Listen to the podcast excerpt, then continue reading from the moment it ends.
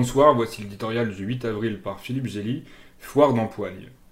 Le coronavirus n'est ni de droite ni de gauche. Il se moque des démocraties comme des dictatures, mais on ne peut pas lui reprocher d'être nationaliste. Il a profité de la mondialisation, du commerce et des voyages pour imposer sa propre mondialisation, celle d'une terre devenue plate, selon la formule de Thomas Friedman, où tout le monde est logé à la même enseigne.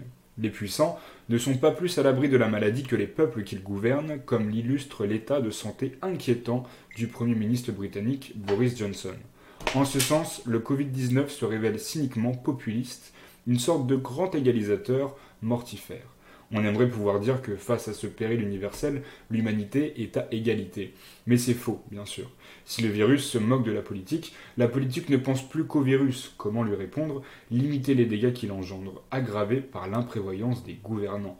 Chacun se débat avec ses moyens, jouant des coudes dans une course égoïste où les États n'hésitent pas à voler, à d'autres les masques et les tests qu'ils avaient omis de stocker. Spectateurs confinés de cette foire d'empoigne, les citoyens se révèlent étonnamment dociles et disciplinés, mais jusque quand?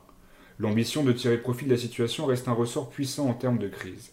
Donald Trump a réglé sa campagne électorale sur le coronavirus, occupant la scène et privilégiant l'aide fédérale aux États républicains. En Israël, l'Union nationale opère sur le dos des Palestiniens, l'opposition acceptant d'annexer des parts de la Cisjordanie.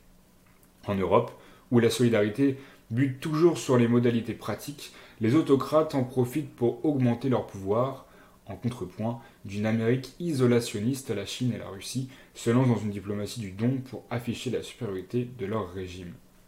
Et partout l'épidémie semble justifier une érosion des libertés publiques. Le temps du bilan viendra après la crise, mais il promet un retour brutal de la politique lorsque les gouvernés demanderont des comptes aux gouvernants.